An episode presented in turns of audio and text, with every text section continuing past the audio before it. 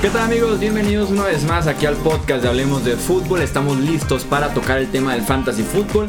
Ya saben, como siempre, hacer un repaso de lo que fue la semana número 6, algunas anotaciones, así como recomendarles las mejores opciones para los waivers de la próxima semana de la temporada.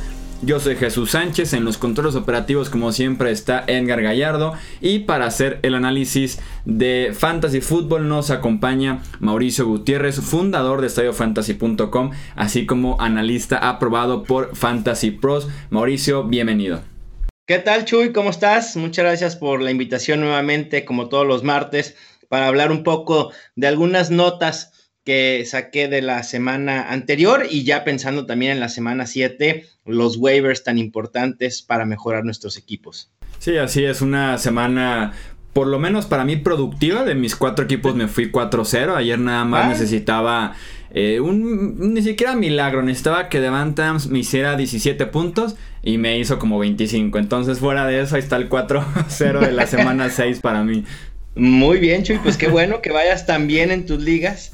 Y, creo que a pesar de algunas lesiones que creo que traes en, tus equipos y algunas bajas de juego, ya seguramente aprovechaste el regreso de Joe Mixon.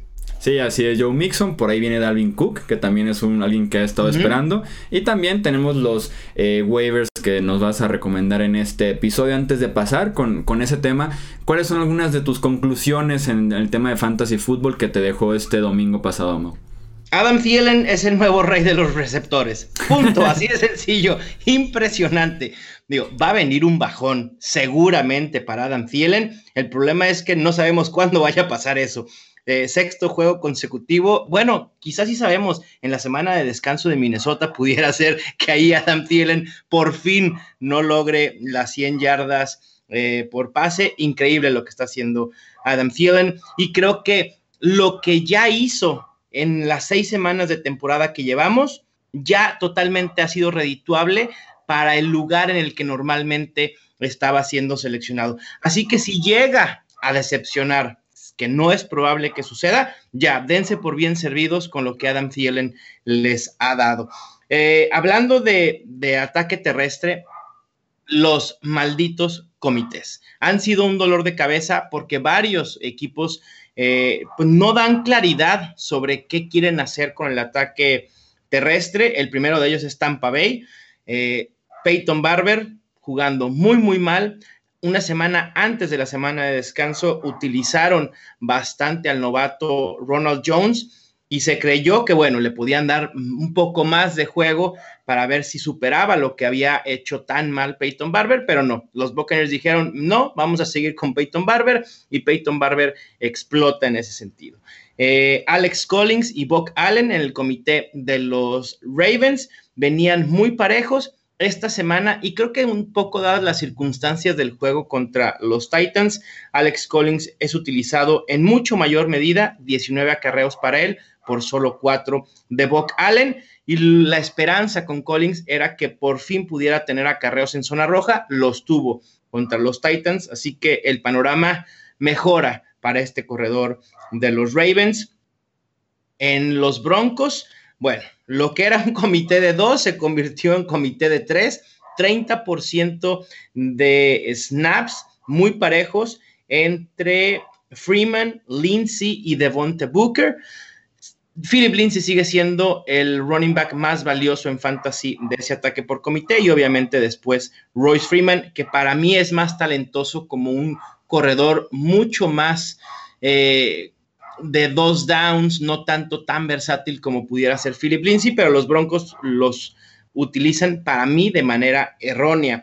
En cuestión de Seattle, también muy parejo la utilización para Chris Carson, Mike Davis y Rashad Penny sigue siendo el más valioso en estos momentos. Chris Carson, ni siquiera hay que voltear a ver a Rashad Penny, porque lo que pasó ahí, le empezaron a dar utilización por cómo se desarrolló el juego contra unos inexistentes Raiders, que para mí pudieran ser, creo que uno de los peores equipos de la NFL junto con los Bills. Y miren que los Bills ya, ya han visto mejoría.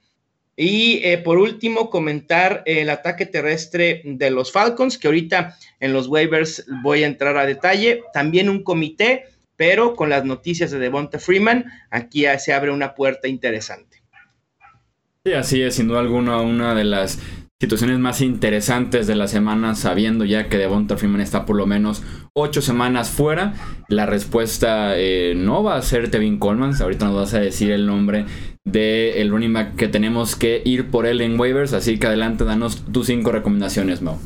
Pues era un jugador que tenía, no para analizar a fondo, te, soy sincero, el lunes elaborando eh, toda la información, tenía al corredor de Atlanta entre mis targets para el waiver, pero decidí dejarlo fuera con las noticias de la lesión de Devonta Freeman, que parece ser que se lesiona un día sí y el otro también.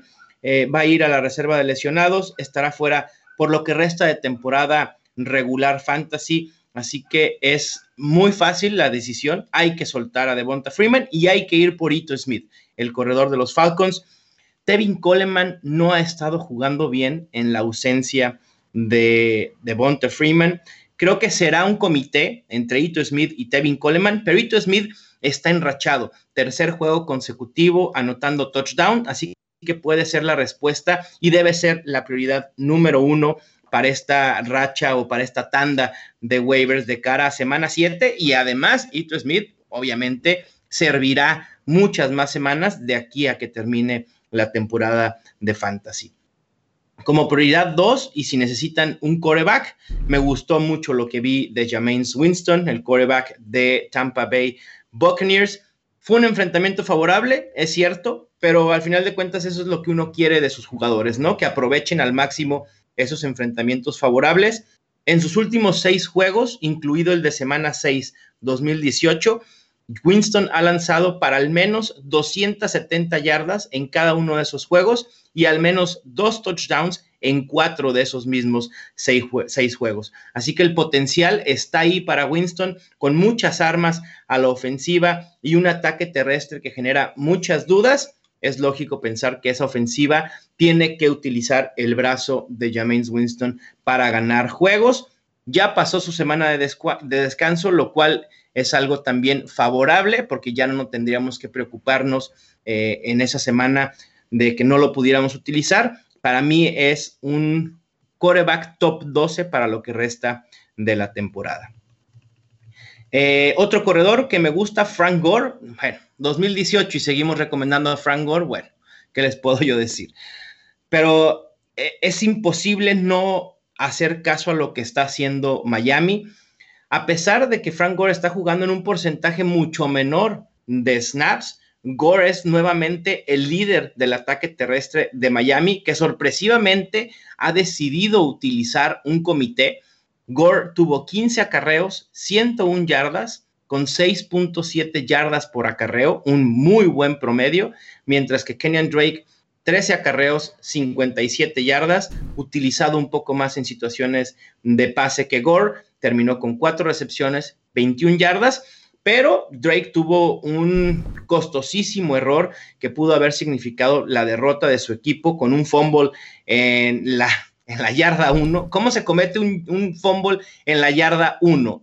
Te falta una yarda para anotar y cometes un fumble. Increíble. Pero así le sucedió a Kenyan Drake y esos son los errores que después te cuestan tiempo de juego, ¿no? Sé que se salvó Kenyan Drake porque los Dolphins al final pudieron ganar eh, el encuentro contra los Bears, pero estoy seguro que Adam Gaze no va a olvidar ese fumble y, y, esto pudiera producir que Frank Gore comience a jugar más snaps y si de por sí ya tenía más acarreos, pues entonces la balanza se está inclinando a favor del super veterano no va a tener una temporada como la que tuvo en 2009. 2009, hace 10 temporadas y seguimos hablando. De Bueno, pero realmente Gore es la opción, después de Ito Smith, la mejor opción para running back si necesitan ayuda de inmediato en la posición. O sea, cuando Frank Gore estaba teniendo una buena temporada en San Francisco, yo estaba en la secundaria, imagínate. Bueno, creo que la primera buena temporada de Frank Gore ni siquiera yo jugaba fantasy fútbol. o sea, sí, han pasado tantos años y sigue tan vigente.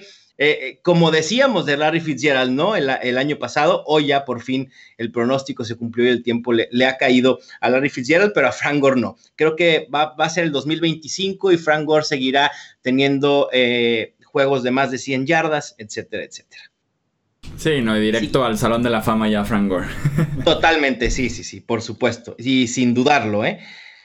¿eh? si quieren una opción de running back pensando más a futuro, si no necesitan ayuda, a lo mejor aquellos que van 6-0, 5-1, 4-2 en sus ligas y pensando para playoffs, pueden agregar a Deonta Foreman, el running back de los Texans, con muy, alta disponibilidad a través de las plataformas de fantasy. Y bueno, creo que todos sabemos de la inefectividad de Lamar Miller, lo cual es alarmante. Lejos está de sus buenos días eh, en Miami y mucho te dice cuando Alfred Blue luce mejor que Lamar Miller, ¿no? Ya que un running back que está destinado a ser suplente eternamente en la NFL se ve mejor que tu titular, ahí ya tienes problemas.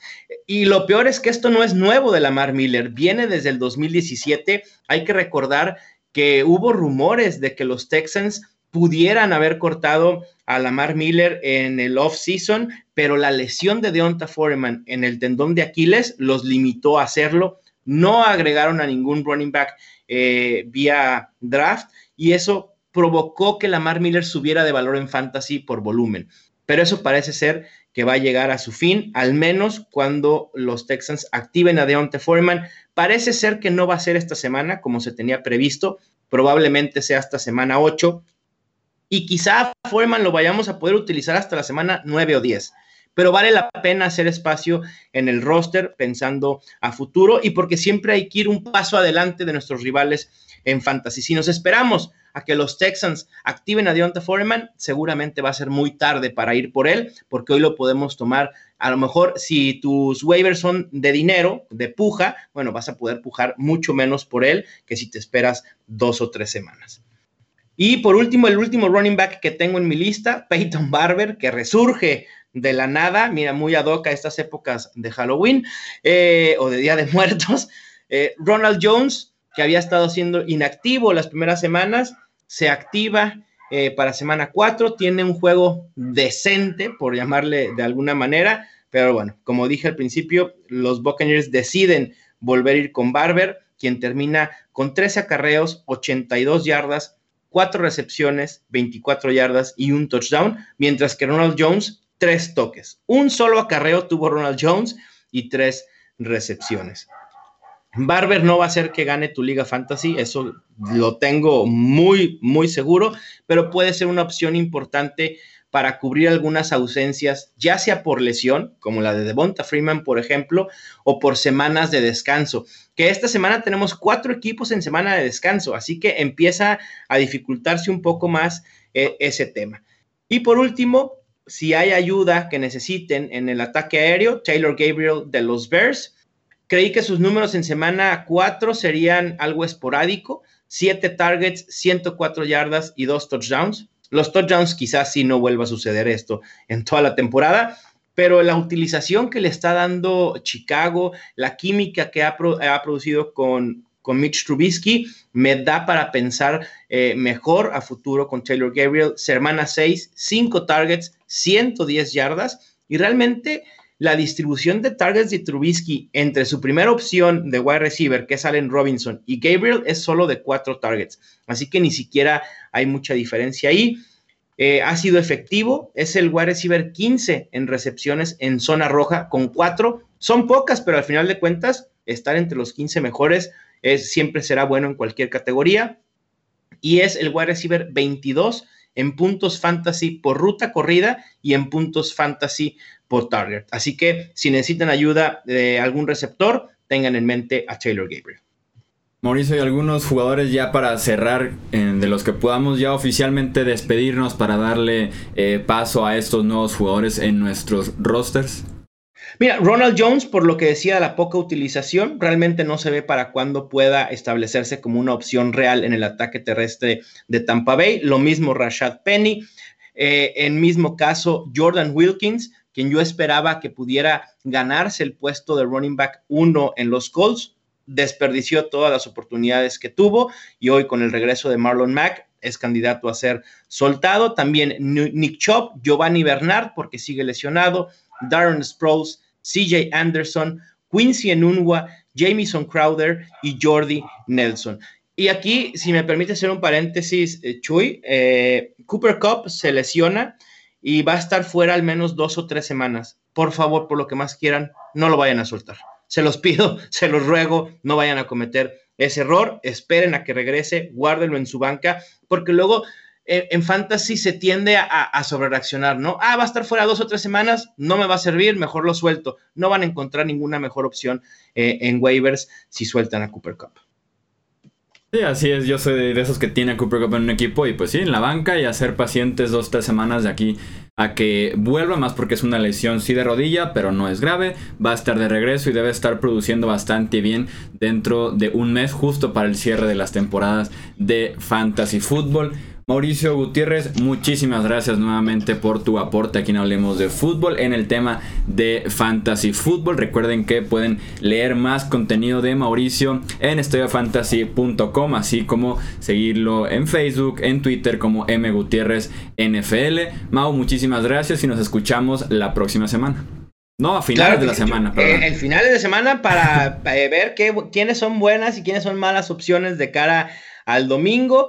Así que les mando un abrazo y muchísimas gracias por el espacio y que tus seguidores y aquellos que escuchan el podcast les vaya muy bien con sus waivers y el miércoles nos presuman qué regalitos ahí les dejaron los dioses del fantasy. Sí, así es, qué regalitos están debajo del árbol, ¿no? Del fantasy fútbol.